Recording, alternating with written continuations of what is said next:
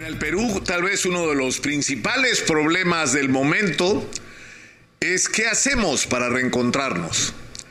¿Qué hacemos para que esta enorme fractura que se ha producido en la sociedad peruana sea sanada y que encontremos el camino para mirar juntos, juntos, más allá de por quién votó usted, señora, señor, el 6 de junio del año 2021? ¿Cómo hacer para tener juntos objetivos en común y para enfrentar juntos el difícil momento que nos ha tocado vivir? A mí se me ha atribuido, en algunos casos de manera grotesca, irreverente, difamatoria, la responsabilidad de que el presidente Castillo sea lo que es, el presidente de la República. Y el problema es que hay gente que hasta ahora no entiende, ahora que se habla mucho de libertad de expresión, que la responsabilidad que tenemos los periodistas es con los ciudadanos, es con la gente.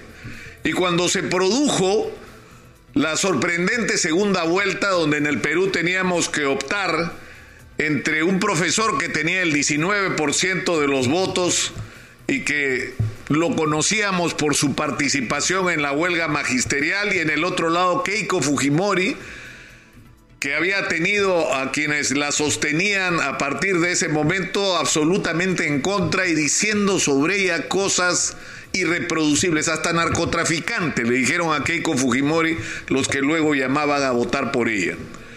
Y en ese contexto nosotros tomamos la decisión de que habían dos candidatos, y que los dos candidatos tenían que ser escuchados y que eran los ciudadanos los que debían decidir y no nosotros, los periodistas. Y que los medios de comunicación no podíamos convertirnos en maquinarias de una u otra opción política en parte de los equipos de campaña, porque eso era renunciar al sentido de nuestra profesión al respeto por ella, que es el respeto por el derecho del ciudadano a decidir por sí mismo. Y ojalá la Sociedad Interamericana de Prensa se ocupara de este tema y la Corte Interamericana de Derechos Humanos también.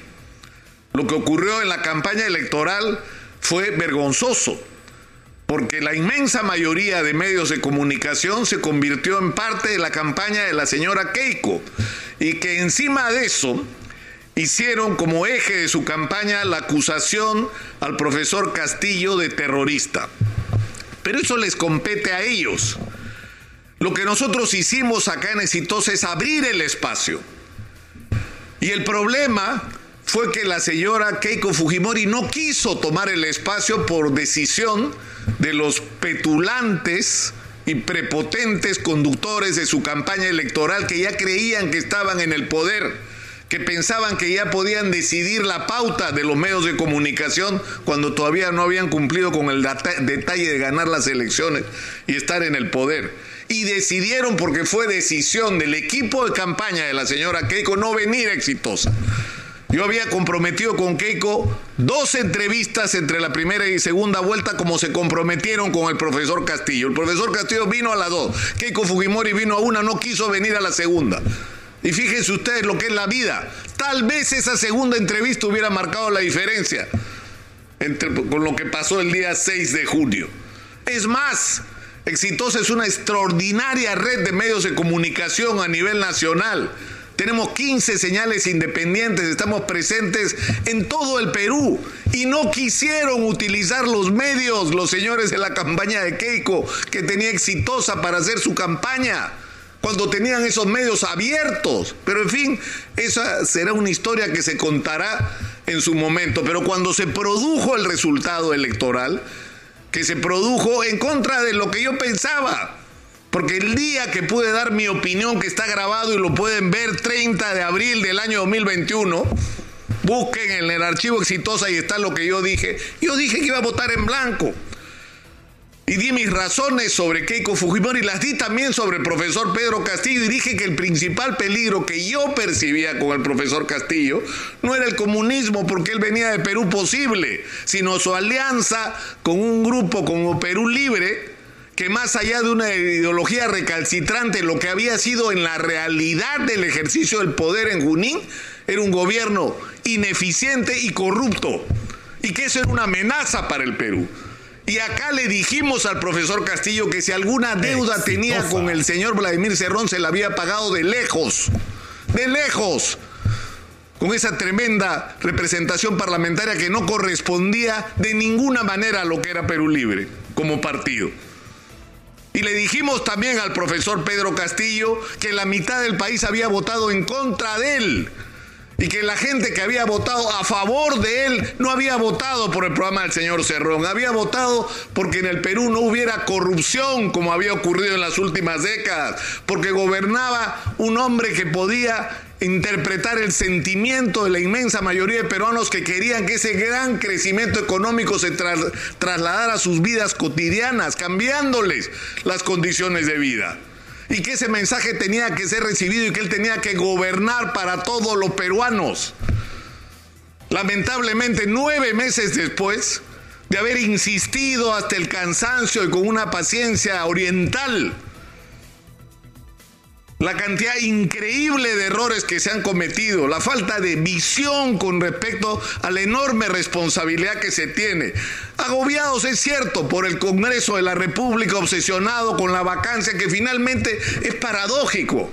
El mejor aliado o la mejor aliada del señor Vladimir Cerrón es Keiko Fujimori, porque como atormenta al profesor Castillo, con el tema de la vacancia presidencial y el que lo salva de la vacancia es Vladimir Cerrón, ha terminado echándose a los brazos de Vladimir Cerrón y así es como estamos.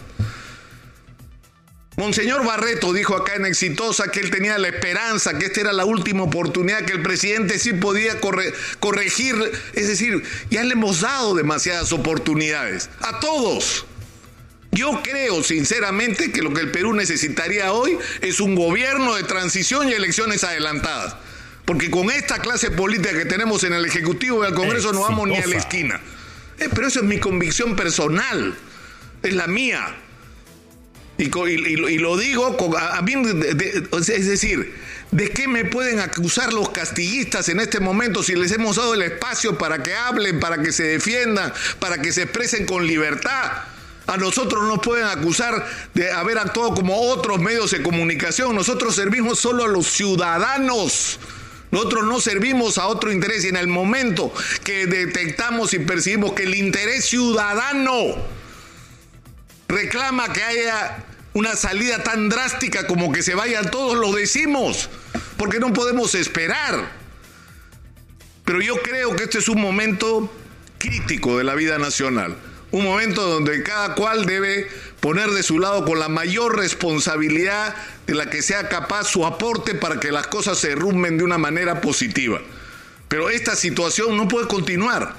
Así como estamos, estamos discutiendo sobre un eventual, eh, con una eventual consulta popular sobre una asamblea constituyente cuya elaboración y procesamiento duraría probablemente dos años y en la que vamos a discutir incluso cómo se compone. Esa es la prioridad nacional.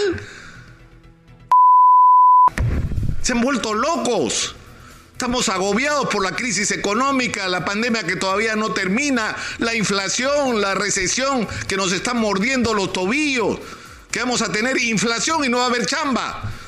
Esa es la realidad de los peruanos, la inseguridad, la crisis del sistema de salud pública, la crisis de los colegios, la falta de infraestructura.